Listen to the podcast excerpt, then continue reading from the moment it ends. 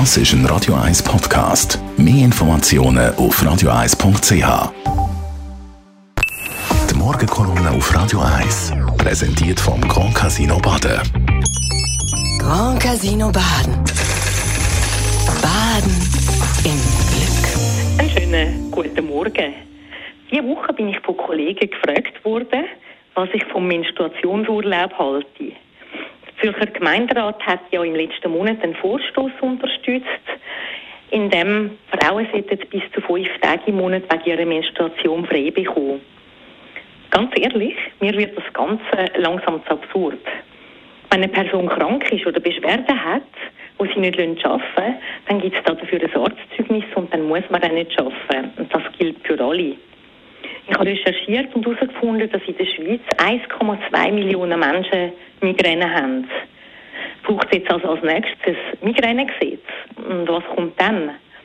Selbstverständlich müssen Mitarbeitende mit starker Migräne nicht arbeiten, wie andere, die krank sind, auch nicht, und zwar, weil sie nicht können.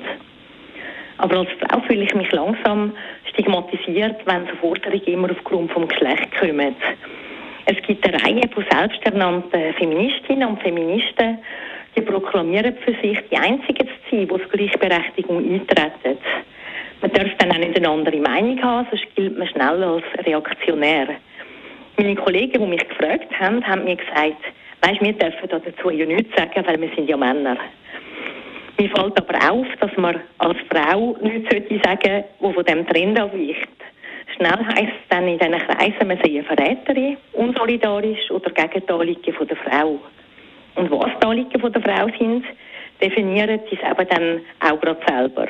Nicht so lange arbeiten wie die Männer, kein Militärdienst oder Dienst an Gesellschaft leisten, Quotenregelungen ungeachtet vor allem oder jetzt Menstruationsurlaub.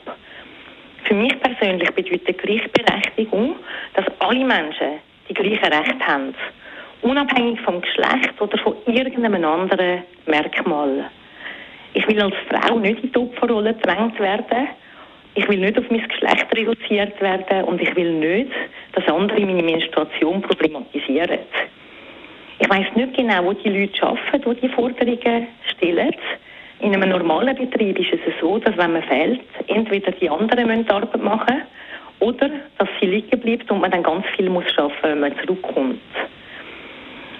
Wenn es um die Verwaltung geht, dann würde das ja heißen, dass immer wieder Hunderte von Mitarbeitenden an Schulen, Spitälern oder Altersheimen würden fehlen. Es geht um die Tabuisierung der Periode. Ist auch so ein Argument, das da noch angeführt wird. Von mir aus, über das kann man reden, aber nicht so.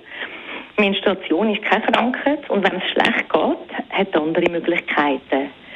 Ich fürchte sogar eher, dass im Zweifelsfall oder bei Auswahl Frauen im gebärfähigen Alter schlechtere Aussichten hätten, einen Job zu bekommen. Eine Arbeitgeberin oder ein Arbeitgeber überlegt wahrscheinlich zweimal, wenn sie jemanden anstellen, ob die Person nach einer Woche im Monat krank ist. Es gibt so viele wirkliche Probleme zu lösen, dass mir lieber wäre, Politik würde ihre Kräfte da einsetzen. Die Morgenkolumne auf Radio 1.